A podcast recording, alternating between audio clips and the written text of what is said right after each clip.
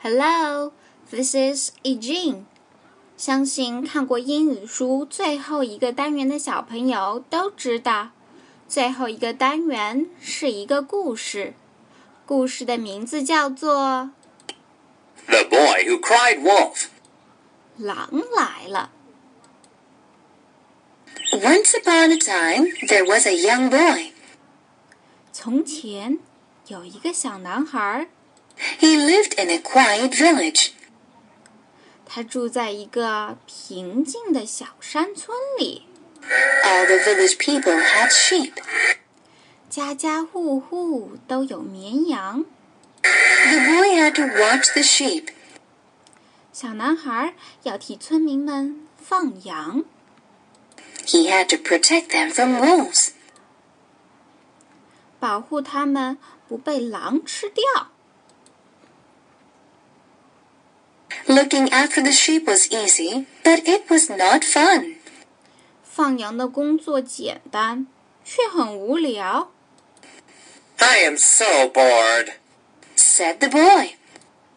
好无聊啊！小男孩自言自语着。 I want to have some adventure and excitement. 我要找点儿惊险刺激的事儿干。 Suddenly, the boy had an idea. 他灵机一动，想出了一个坏点子。 The boy took a deep breath, opened his mouth wide, and shouted. 他深吸一口气，张大嘴巴，大喊。 Wolf! Wolf! Help! There's a wolf!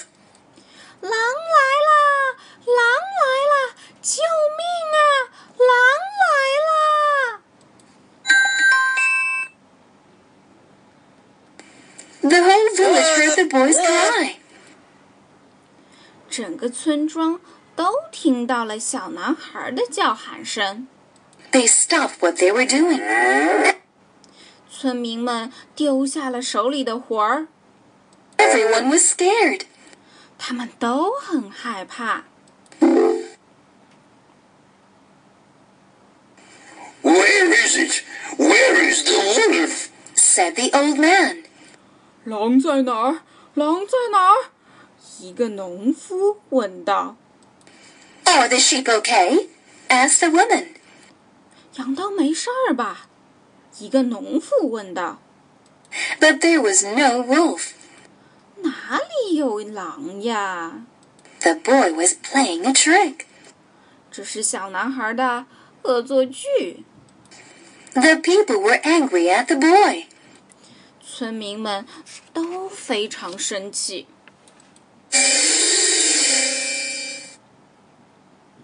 The next day, the boy was watching the sheep again. 第二天，小男孩又来放羊了。 Uh, it was so funny yesterday. He said, 昨天真是太好玩了，他对自己说 I will have some more fun.：“ 再耍他们一次吧。 The boy took a deep breath and shouted very loudly. ”小男孩深吸一口气，又大喊道 Wolf! There's a big scary wolf! Wolf!：“ 狼来了！好大一只狼啊！好吓人啊！狼来啦！狼来啦！”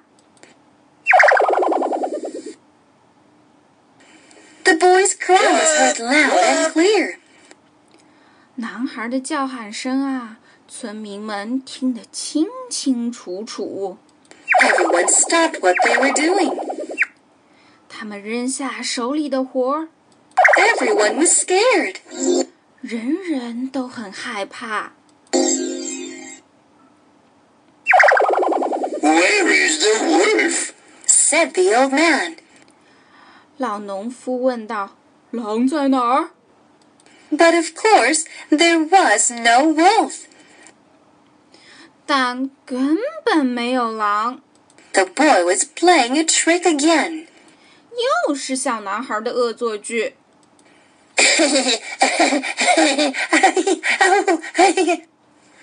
Don't cry wolf when there is no wolf.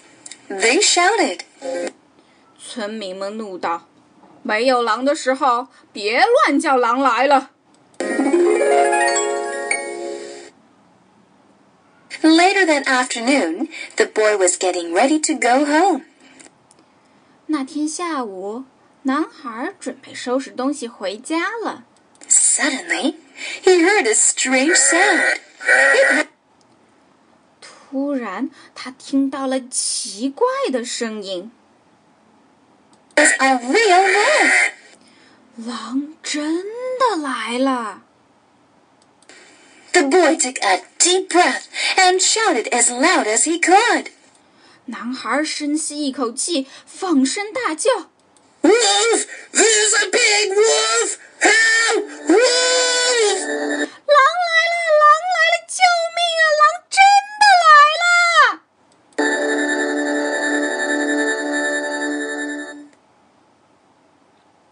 Wolf! Everyone heard the boy crying wolf, 大家都听到了小男孩的叫喊声。 but they thought he was playing another trick. 不过大家觉得男孩肯定又在恶作剧了。 So nobody paid any attention to him. 所以啊，没有人理会他。 The next morning, the village people came to look for the boy. 第二天早晨，村民们来找小男孩了。 Where are the sheep? What is going on? asked the woman. 羊都到哪里去了？发生了什么事呀？农妇惊讶地问道。 There was a wolf! I called wolf, but nobody came! 狼真的来了！我大喊“狼来了”，但没有人来。 Cried the boy. 小男孩边说边抹眼泪。 When you called wolf before, was there really a wolf?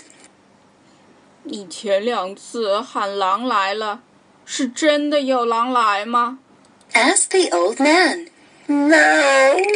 Said the embarrassed boy. 农夫问他。男孩不好意思地回答：“ 没有。 Then why would we believe you when you really saw a wolf? ”那么，狼真的来了，大家凭什么相信你呢？ Nobody believes a liar, even when he is telling the truth. 没有人会相信一个骗子的，就算他在说实话，也没有人会信了。哦、我的 poor boy！最后，小男孩尝到了自己恶作剧的后果。小朋友们，希望你们都能做诚实的孩子。又到了该说再见的时候了，拜拜。